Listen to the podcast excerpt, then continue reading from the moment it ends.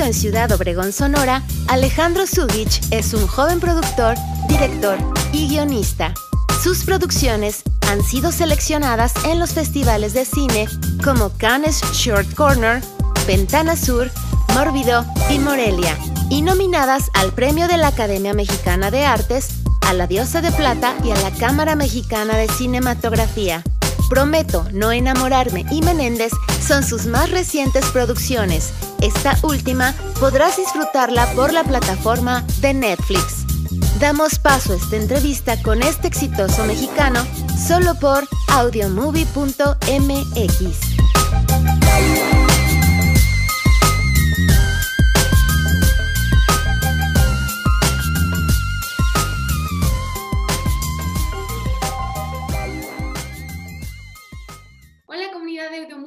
El día de hoy nos encontramos con Alejandro Zugich. Bienvenidos a otro sábado de entrevistas. Alejandro, ¿cómo estás? Muchísimas gracias por estar aquí.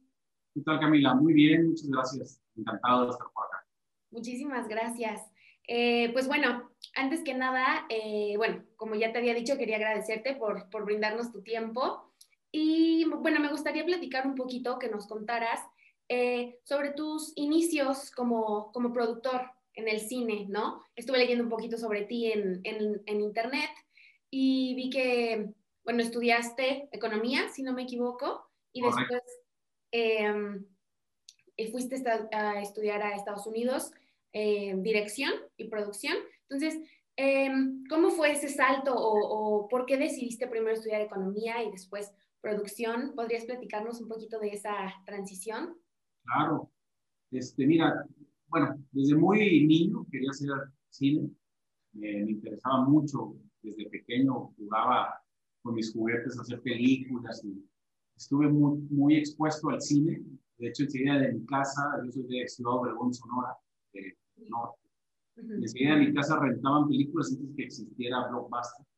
Y, y, bueno, las vi casi todas. Y luego ya pusieron el Blockbuster atrás de mi casa. Entonces, el, el, cine siempre me siguió y además es que también, eh, ¿cómo se dice? Iba mucho, iba mucho al cine. Mi papá este, me invitaba seguido y después agarré el, amor por ver cine. No, no sabía yo si mi formación era más de cinéfilo, que es alguien que ve mucho cine y que es especialista en cine, o si yo quería además crear, ¿no? Estaba un poco eh, confundido en esa parte y, bueno, ya cuando cumplí 19 años, tuve ya la opción de, buscar una carrera. El cine todavía estaba en mí, había hecho un cortometraje en la preparatoria que aparte le fue muy bien, este, fue muy bien recibido, estuvo padre. Y, y bueno, hubieron algunos problemas económicos en, casa, también eh, vengo de una familia conservadora y, y bueno, me aconsejaron de, de estudiar primero una carrera este, que, que, fuera pues para ellos en ese momento más práctica para la vida, ¿no? Como que les, daba miedo dedicarme, que uno de sus hijos se dedicara al arte, porque en mi familia no, no hay este, nadie que, que, se haya dedicado al arte anteriormente. Pero, pero bueno, tomé la, tomé la decisión de irme a estudiar economía, me especialicé en finanzas, trabajé algunos años como, como eso, me, me, gustaba, pero el cine seguía, seguía hablándome en la cabeza, ¿no? Como mi, mi, voz interna. Ya no podía jugar a los monitos, obviamente, tenía ya 20 años, pero era crear historias, crear storyboards y yo mismo contar mis propias historias y ver mucho, pero mucho cine. Empecé a coleccionar películas, hasta la fecha tengo una colección bastante grande. y, y, bueno, me permitió, el ser economista me permitió ser este, autosustentable, yo ganaba mi propio dinero y me empezó a ir muy bien en mi, en mi, en mi carrera, este, trabajaba para la empresa Motorola y, empecé a ahorrar, a ahorrar y hasta que un día dije, ¿sabes qué? Lo del cine lo tengo que intentar porque es algo que no se me, se me, se me borró. Y, y, siempre me acuerdo que decía mi abuelo, que fue médico, es una carrera de, pues, de vocación, eh, me dijo, lo más importante en la vida es encontrar lo que te gusta y cuál es tu pasión y, no importa cuál sea, ¿no? Entonces, este, recordé mucho eso y empecé a aplicar a escuelas de cine en Estados Unidos hasta que me aceptaron primero en New York Film Academy, donde estudié dirección en foto y decidí irme. Antes invertir en una productora en la ciudad de Hermosillo, entonces ya tenía como un negocito ahí, socio de alguien que hacían videos corporativos, eh, algunos documentales, algo muy, muy local, muy estatal, pero de una muy buena calidad. Y me fui a estudiar cine, después eh, estudié eh, pues un, como un diplomado de producción en UCLA.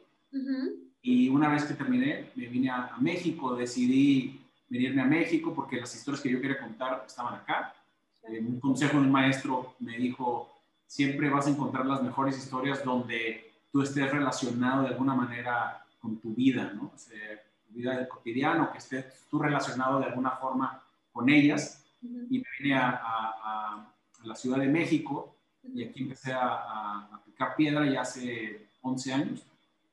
y, y, bueno, teníamos esta empresa en, Sonora, empezamos a hacer algunas cosas de, para National Geographic en Baja California y estaba muy padre. Sin embargo, lo que yo quería hacer era ficción, era dirigir actores, no dirigir eh, tortugas y tiburones, que era lo que, lo que hacíamos. Era muy divertido, pero, pero bueno, quería como la acción de hacer una película, ¿no?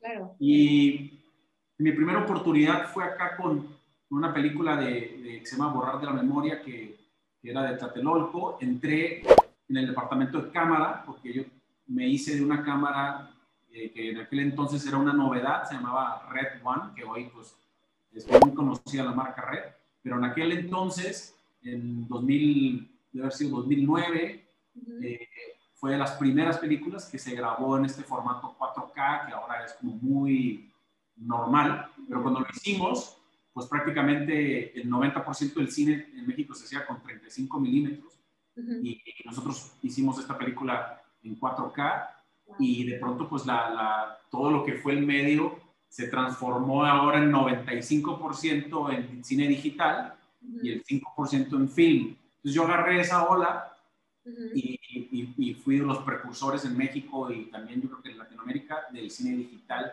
como se conoce actualmente. Eso me abrió muchas puertas, conocí a mucha gente y obviamente mi, mi, mi, formación como economista y financiero me, me fue fundamental porque me empecé a llevar mucho con los productores, productores ejecutivos, sabían, veían en mí alguien con un lado creativo, pero además con un lado empresarial y emprendedor, y eso fue lo que me abrió las, las puertas.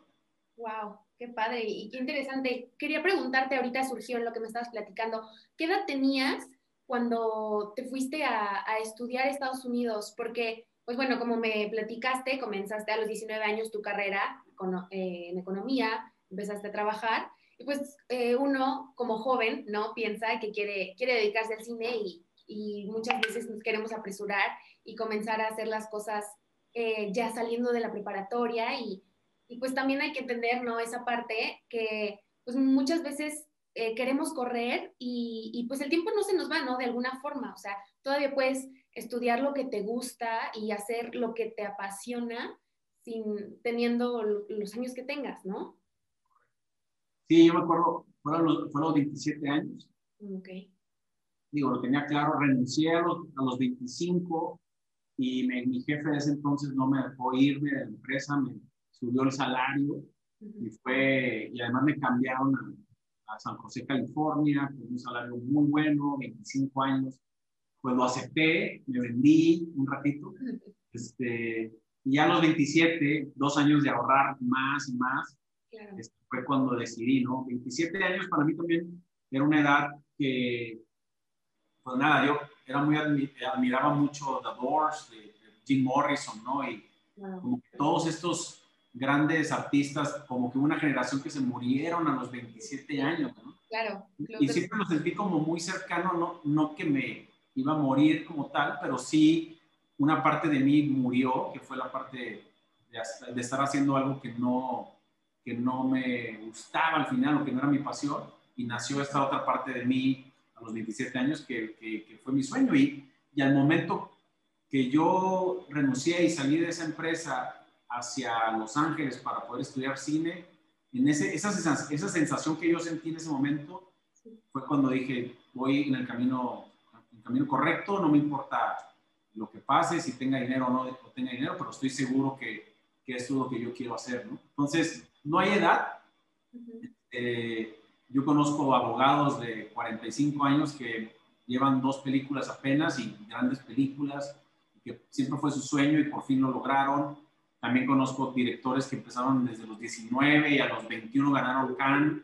Entonces, eh, vamos, o sea, es, es, es como se te vaya presentando la vida. Lo más importante es ir obteniendo de la vida lo que crees que te va a funcionar.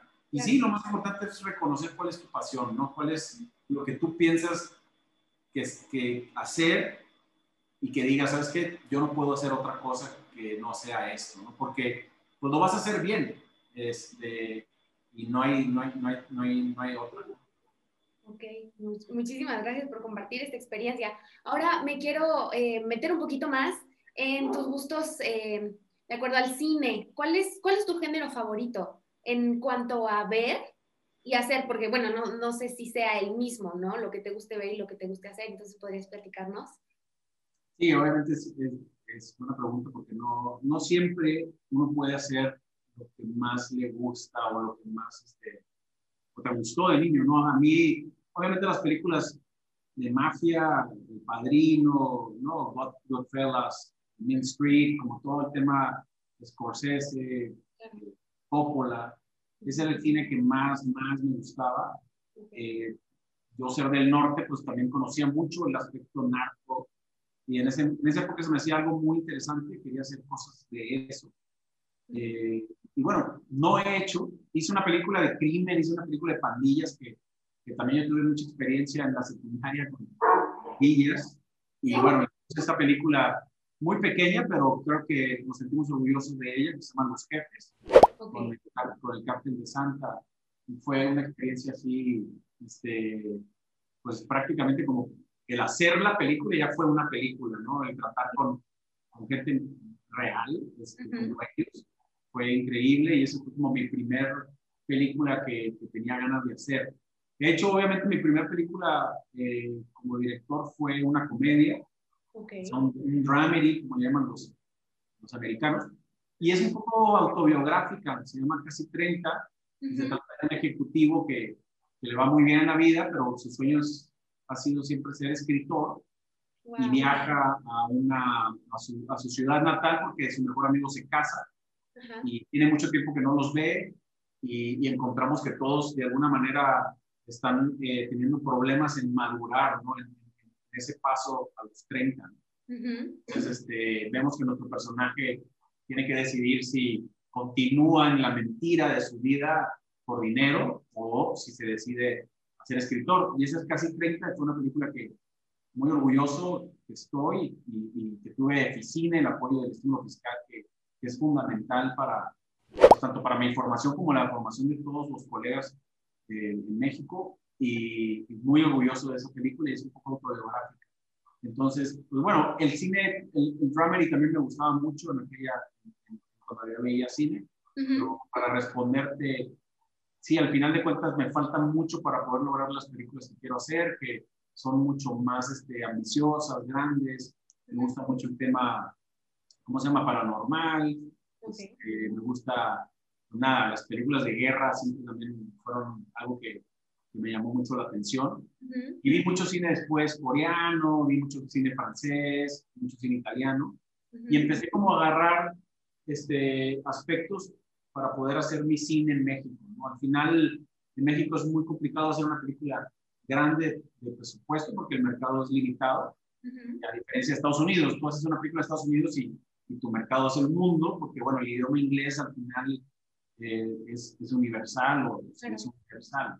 Pero viene una época interesante, viene una época interesante donde todo el tema regional va, va a puntuar, va, va, va a generar este, mucha oportunidad. Y, bueno, yo creo que yo estoy contento de seguir en, México y aquí me voy a quedar otro, unos años más.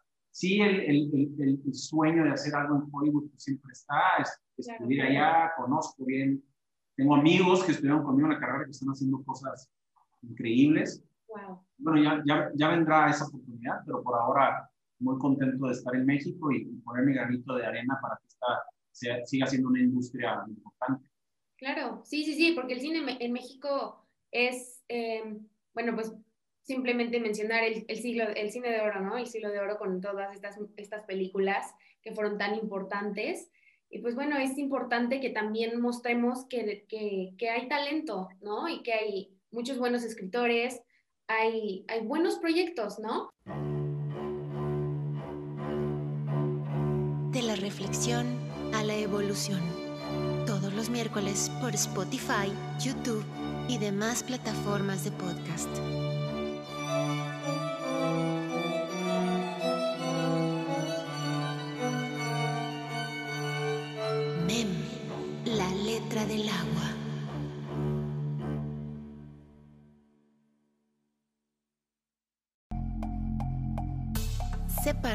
Historias de vida de algunos sobrevivientes del holocausto. Escúchalas en vivo en su página de Facebook y la repetición por audiomovie.mx.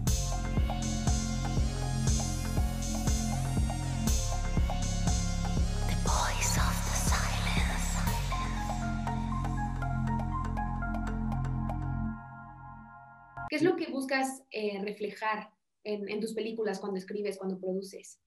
Pues mira, sí, trato de, de crear vehículos atractivos, como en el caso de Casi 30, pues el, el, vehículo era este chico que va a cumplir 30 y que se siente perdido y que, siente que se le está acabando el tiempo porque está a punto de casarse. Sí. Eh, y bueno, y que de pronto cambia a 180 grados su, su vida para hacer su sueño. Ese es el hilo conductor quiero transmitir también lo que es todo alrededor, es una crítica a la sociedad conservadora, en este caso fue de mi estado. Es una crítica importante donde eh, de pronto los papás vienen pues, de generaciones tras generaciones, no es culpa de nadie, pero alguien tiene que cambiar el, Ese chip. Y eso es lo que yo trato de, de, de, de, ¿cómo se llama?, de hacer por una crítica sana, una crítica que está ahí, que es lo que de pronto yo viví, y, y, de pronto los papás quieren que nosotros seamos algo, ¿no? Como si fuéramos como un, un robot programado, ¿no? Pues tú, tú, tienes que ser abogado porque desde el bisabuelo son abogados y tenemos la notaría, y no me importa si tú pudieras ser el mejor arquitecto del mundo, tú eres abogado y, listo. O viene el rol de la mujer, un rol de que tú te, tienes que casar y tener nietos y para, para cuándo. Y eso es lo que yo trato de hacer, ¿no? O sea, tratar de, de ya de, de, cambiar ese chip, de destruir esa, ese, esa sociedad, ese dogma que, está ahí, que, que, no nos ha, que no, en mi punto de vista, no, no ha ayudado a, que, la sociedad avance. En mi punto de vista, eh, a, mucha gente conectó, mucha gente le encantó, eh, a otra gente me criticó y, y ya ni me hablan pero pues no me importa, al final es lo que, es lo que yo quiero transmitir, ¿no? Más allá de, de hacer algo que entretenga a la gente, que, ¿cómo se llama? Que, que, valga la pena tu ticket por, por, el cine, que no es barato. Además, quiero que te lleves algo, ¿no? Y si en alguna de mis películas logro que tú transformes algo, eso es, sí. eso es lo que más me...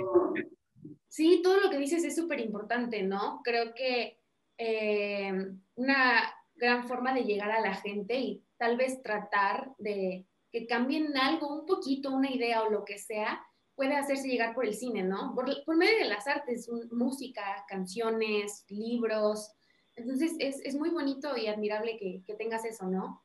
Eh, también, que pues bueno, muchas cosas de las que podamos hacer nunca, nunca van a gustarle a todo el mundo, ¿no? Entonces, eh, está muy padre que, pues obviamente tú estás contento con lo que hiciste y eso es, es, es, es increíble, ¿no? Y muy bueno. Ahora... Sí, muy contento. La verdad, este, tuvimos la oportunidad de sacarlas al cine. eh, todo un tema, ¿no? El tema de la distribución, la comercialización. Pues tuve que meterme a eso, tuve que hacer mi propia distribuidora porque cuando yo tenía casi 30 en las manos pensé que todo el mundo, todos los distribuidores en México se iban a pelear por la película y resultó que nadie la quería, ¿no? Entonces, esa es otra cosa, ¿no? Una cosa es hacer tu sueño y, luego, y otra cosa es mantener en tu sueño o mantener la realidad de lo que te gusta. Y eso es otro tema muy, muy importante a, tratar.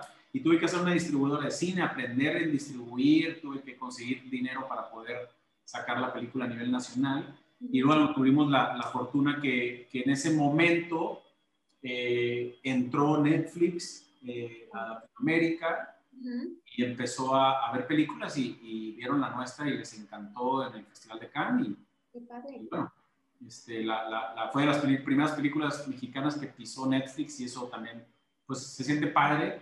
Este, seguro la vio mucha gente en países que ni, que ni sabemos y, y nada, contento. Qué padre, ¿no? Qué orgullo, qué felicidad, felicidades, qué, qué padre. Este, bueno, ahora me gustaría preguntarte eh, de, de las pocas o muchas producciones en las que hayas estado, que hayas hecho, no sé si tengas una que hayas disfrutado más hacer y, y por qué, qué, qué te trae especial. Supongo que es, es complicado, no todas las producciones son diferentes, unas necesitan unas cosas, otras otras, pero hay una que haya sido especial, diferente, que te haya llenado más. Mira, todas son especiales, todas tienen lo suyo. Obviamente, eh, pues casi 30 hacer mi ópera prima, ya, ya había producido dos antes. Uh y por fin poder dirigir, por, por, fin el haber escrito un guion en el cual estaba yo basando la película, una película autobiográfica que filmé en mi ciudad natal, ciertas cosas que, que, me sucedieron en mi vida, eh, las pude hacer en el lugar donde sucedió en mi vida y, eso fue muy especial. Eh, eh, hubo unas tomas en, en, la playa y tenía un helicóptero, entonces me sentía como Spielberg, así, fue increíble con, mi, con, esto, eh, en fin. Esa fue muy especial, la verdad. Eh, una película grande para hacer ópera prima. Eh, pero bueno, hice una película también para Gastón Pavlovich, que es un productor mexicano también de Sonora, muy, muy importante a nivel mundial. Hizo, produjo The Irishman y bueno, muchas películas por ahí. Hice una película con él, una película pequeña donde yo dirijo y no me tenía que preocupar por los dineros ni nada. Y esa la disfruté muchísimo porque tuve una, ¿cómo se dice? Una apertura muy linda. Me pude relacionar muchísimo con los actores y trabajar con los actores y trabajar como todo el tema artístico en un 100%, ¿no? Casi 30 yo era el productor. Pues aparte, de pronto estaba yo disfrutando este sueño y por otro lado llegaba, me decían, oye, se nos está acabando el dinero, yo tenía que quitarme la cachucha de creativo y ponerme la cachucha de, empresario. Y, y, Elena, se llamaba la película Elena, que después le cambiaron a, Prometo no enamorarme, que, está en Amazon ahorita, pues esa la disfruté muchísimo y aparte la hicimos en 16 días, o sea, la rapidísimo y, y, está muy linda, muy bien, ¿no? Para que se la recomiendo mucho. También me dejó bastante este, esa esa película. Hicimos una también recientemente que es un terror. Eh, ahí fue otra experiencia. Yo era prácticamente el productor que reunió todas las piezas para hacer una película de terror. Y esa película fue muy estresante, pero después el resultado fue muy, este, muy positivo y se estrenó ahora en, Halloween a nivel mundial en 190 países. Una coproducción con España y Canadá fue una película que no tiene ningún apoyo de gobierno, ni en cine, este, nadie. Digo, este, siempre lo necesitamos el apoyo, pero en esta vez pude levantar una película de manera privada y, y, que fuera un negocio, ¿no? Entonces, eh, gracias a esa película, esta pandemia la pasé mejor que muchos. Eh, pero bueno, entonces todas las películas tienen como, como esa parte, ¿no? En los jefes con, con el cártel de Santa, pues imagínate, eh, que siempre me gustó a mí el cine de, pandillas y de, y, de, mafia, hacer una película de mafia en, en Santa Catarina, con, con, personajes increíbles, este, pues también fue algo muy especial. ¿no? todas las producciones tienen como, como algo especial, también tienen dramas y, bueno, es parte de ser, es parte de ser este negocio, ¿no? Por eso tiene, tiene que gustarte, tienes, tiene que ser tu pasión porque todos los días esa pasión es tu aditivo para levantarte y seguir adelante, ¿no? Porque es, es, no es fácil. Sí, sí, sí. Muchas gracias. Y sí, de hecho, yo te iba a preguntar, en, en algún momento estuve leyendo sobre esta película que comentaste, Menéndez se llama, si no me equivoco, ¿no? Eh, leí que era una de las, de las primeras, o algo así entendí, que, que era, eh, entraba por parte de Netflix, siendo mexicana, y que fue estrenada justamente el año pasado, ¿no? Por Halloween. Sí.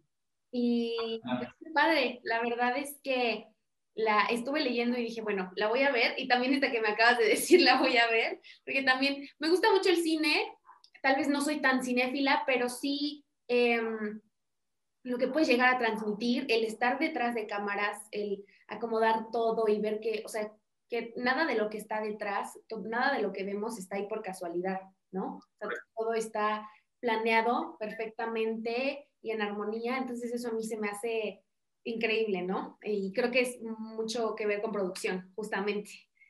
sí, totalmente. Es, el, cine es un trabajo colectivo. Este, no, el, director pues, suele ser el, el, que trae una visión donde todos los departamentos este, se juntan para que se logre esa visión, pero yo nunca lo veo como una, una visión individual, ¿no? O sea, yo lo veo, pues, es un trabajo colectivo para poder lograr un resultado óptimo. Este, tienes arte, que arte es sumamente este, eh, importantísimo, ¿no? Lo que es el diseño de producción, el audio, que es muy importante, la foto, pues bueno, todo se, se junta para que puedas tener un, una, gran, una gran película y, te, puedas comercializarla y puedas este, vivir de ello. O sea, y es un trabajo colectivo, lo debes de pensar. Y, y como yo, hay, hay películas que, he invitado a amigos para que vean cómo se hacen, que son cinépolos, que les encanta el cine, y de pronto en la noche platico con ellos y me dice, oye, qué enfadoso es hacer cine. O sea, o sea salir de extra y 300 veces me dijeron que caminara de ahí a ahí. Y sí, o sea, por eso te tiene que gustar tienes que saber de qué lado es, eh, es tu pasión en el cine, si eres eh, amante en ver el cine o amante en crearlo, porque crearlo no es tan, tan ¿cómo se dice?, ni glamuroso ni entretenido, ¿no? O sea, es, es tedioso. Sí, sí, sí, claro, es difícil. Yo tuve la oportunidad hace mucho tiempo de estar en una pequeña producción aquí en Cuernavaca, literal también como extra, estábamos grabando, bueno, no en Cuernavaca, en Morelos, en, en Ocotepec, y había una escena en la que estábamos en una feria y es literalmente estar en el juego mecánico como extra tres horas dando vueltas y, eso es lo que haces, ¿no? Y es justo eso, el, o sea, lo que uno ve cuando va al cine es ya un producto final, terminado, todo el trabajo que hay detrás es, es impresionante, ¿no? Sí. Y, y, No, y los extras tienen, o sea, hay escenas que pueden estar increíbles, pero si, si un extra lo hizo mal, este, esa escena ya no, ya no funciona. Entonces los extras también son sumamente importantes porque al final es lo que te hace que, que, el espectador se, se, involucre en, la película y, y sienta que, pues es como la vida misma, ¿no? Claro. Que no hay trucos. ¿no? Exacto. ¿Qué fue lo que más disfrutaste de hacer esta película, Menéndez? O sea, creo que habías estado haciendo cosas autobiográficas. ¿Fue la primera película que hiciste de terror? Sí, ¿Cómo fue? Es mi primera película de terror. Yo era de niño amante del terror hasta que vi El Exorcista y me traumó para toda mi vida. A todos. Y dejé de ver cine de terror prácticamente. Pero, pues mira, era como quitarme la espina y, y poder crear una película de terror para poder dejar de tener este, miedo al cine de terror, ¿no? Yo creo que la forma de dejar de tener miedo eh, al cine de terror es hacer la película, hacer una película de terror, porque te das cuenta que pues todo es un truco, ¿no? De alguna manera. Pasan cosas, pero bueno, eso es otro, sería otro podcast, pero, pero nada, este, no, disfruté muchísimo ser como una visión más, no es, no, yo, no, yo no dirigí, sino que me traje a, a un español, quien es el que escribió el guion, y el, estar como detrás de, de, todo y poder yo crear todas las condiciones para que esto se llevara a cabo, eso me, llenó de satisfacción. Fue complicado, como te digo, fue una, una película levantada con, eh, dice? dinero privado, entonces tenía que ser muy cuidadoso con los números, ahí entró mi, mi lado economista. Y, Y, bueno, lo que es esa película es prácticamente mi venganza hacia el exorcista, ¿no? Mi venganza hacia, hacia, el, hacia el diablo, de alguna manera, porque pues es, es, una película muy original, donde, eh, donde un sacerdote este, hace exorcismos, pero de una manera peculiar, ¿no? O sea, él, aplica, él ataca al demonio a través del cuerpo de la persona poseída, ¿no? Entonces, de pronto está, está medio locochón porque, pues bueno, eh, pues de alguna manera tortura a las personas, pero está torturando al demonio para sacarlo de, de adentro, ¿no? Porque pues el demonio cuando entra a tu cuerpo, pues ya siente la carne, ¿no? Claro. Entonces, este, nada, se me hizo una premisa muy original y dije yo, quiero, vamos a hacer esta película, ¿no? Y, y fui a España, conocí al director y al escritor, hicimos una gran conexión y la levantamos en un año y, y en un año estuvo lista y, quedó, quedó muy bien. Es una película de fe, al final de cuentas la gente le tiene miedo, pero no, es una película de fe y que tiene, que es una trilogía y que esperamos hacer la, la segunda parte pronto. ¡Wow! ¡Qué padre! ¡Qué emoción! Sí, y bueno, ahorita que dijiste esto de, de que viste el exorcista y te traumaste, yo también, las películas de terror es algo que me cuesta mucho, mucho ver. Este, y, y, qué padre que pudiste tener esta venganza y tú darte cuenta que, pues sí, al final de cuentas es ficción, ¿no? Es algo que, que estás creando, que detrás hay personas normales con maquillaje y es, pues, una historia simplemente que contar y, qué padre, qué, qué, emocionante, de verdad.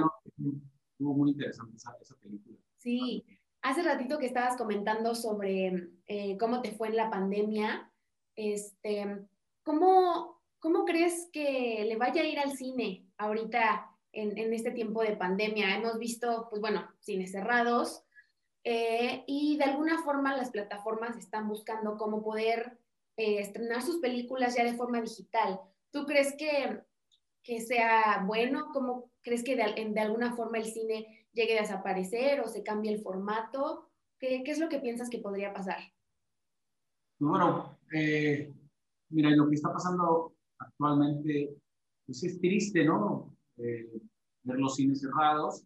Sí. Creo que, en mi punto de vista, no deberían estar cerrados, como las escuelas no deberían estar cerradas. eh, pero bueno, entendemos, entiendo de alguna manera.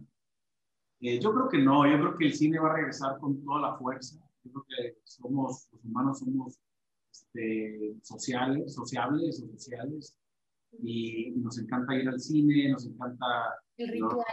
Las el, nunca vas a poder tener una experiencia en, tu casa, aunque tengas el mejor home theater del mundo. Claro. Este, siempre el, apagar las luces y, y, dejarte llevar durante dos horas a una película que, que, que, que es la manera óptima de verse, pues eso, eso es complicado. Yo pienso que va a regresar. Eh, espero que el gobierno ayude a, las cadenas de cine que, que, vienen haciendo una gran labor en su expansión. este, pero bueno, actualmente las plataformas pues obviamente han sido muy positivas también por el otro lado para nosotros los creadores, ¿no? Este, hay, una, hay una fuerte eh, demanda de, de producto y la oferta no está tan, tan, tan ¿cómo se dice?, tan, tan igual que la demanda. Entonces hay una, hay una oportunidad. Es complicado filmar actualmente, también es muy caro por todos los protocolos que tienes que tener de COVID, porque no existe un seguro que te asegure la, la, la, producción por si paras por COVID. Entonces tienes que invertir en un plan preventivo y eso, eso cuesta mucho dinero y es dinero que no se refleja en la pantalla, no, no, no, no estás invirtiendo en que explote un carro, en que se vea increíble, una persecución, sino prácticamente estás invirtiendo en que todos puedan trabajar de alguna manera. Y es complicado para el cine independiente, que es lo que yo hago. Eh, pero bueno, hay formas, ¿no? Al, final de cuentas, de la necesidad nace la creatividad. Y en este país creo que eh, más que en ningún otro, la creatividad siempre sale, sale, sale ganando. Y al final, del túnel 2022 yo creo que el cine va a llegar y va a llegar con mucha fuerza. Y también las plataformas van a, ser, van a tener su lugar que han ganado ahorita y, que estamos pues, muy contentos porque se está creando una, una industria pues, muchísimo más sólida. ya con, con, con, las plataformas y ahora con, los cines, ¿no? Y, la, la, competencia que ya viene para, para Netflix y Amazon, pues vienen otras, otras plataformas. Claro. Entonces, pues va a estar muy interesante y al final, como dicen, ¿no? El contenido es el que manda, ¿no? Los Unidos dicen content skin. Entonces, quien tenga el mejor contenido, quien tenga contenidos arriesgados, es donde la gente va a apuntar, ¿no? Y es, que, y es donde van a tener éxito, en mi punto de vista. Entonces, en conclusión, yo creo que el cine va a regresar y va a regresar con mucha fuerza, va a regresar con nuevas formas de, de, ver cine y obviamente también va a ganar mucho el, campo del, del, gaming, viene muy fuerte, realidad virtual, o sea, se van a convertir más en un centro de entretenimiento, este, eh, no nomás de, de, cine, ¿no? Eso es lo que pienso. Wow, sí, la verdad es que tienes mucha razón. Yo también creo que este, este momento es clave para que el cine pueda eh, invertir y tomar esta pausa en su beneficio y poder regresar justo como dices, ¿no? Más fuertes, eh, con novedades, porque sí, ir al cine es, es, es otra cosa, ¿no? Nunca va a ser lo mismo que estar en tu casa, en tu cuarto, ya aunque apagues las luces y pongas un proyector y te hagas palomitas, como dices, somos seres sociales, ¿no? Eh, está el, el, simple hecho de ir y comprar tus palomitas, el de al lado el que te patea el asiento, ¿sabes? O sea, es un ritual y es, es padrísimo. Yo también, yo espero que no, que no termine porque es algo increíble y también las plataformas están agarrando su lugar, ¿no? Creando su propio contenido, que lo estrenan ellos mismos y se me hace una estrategia pues muy inteligente, ¿no? Y que ha funcionado em, en este tiempo y también es, es aplaudible, ¿no?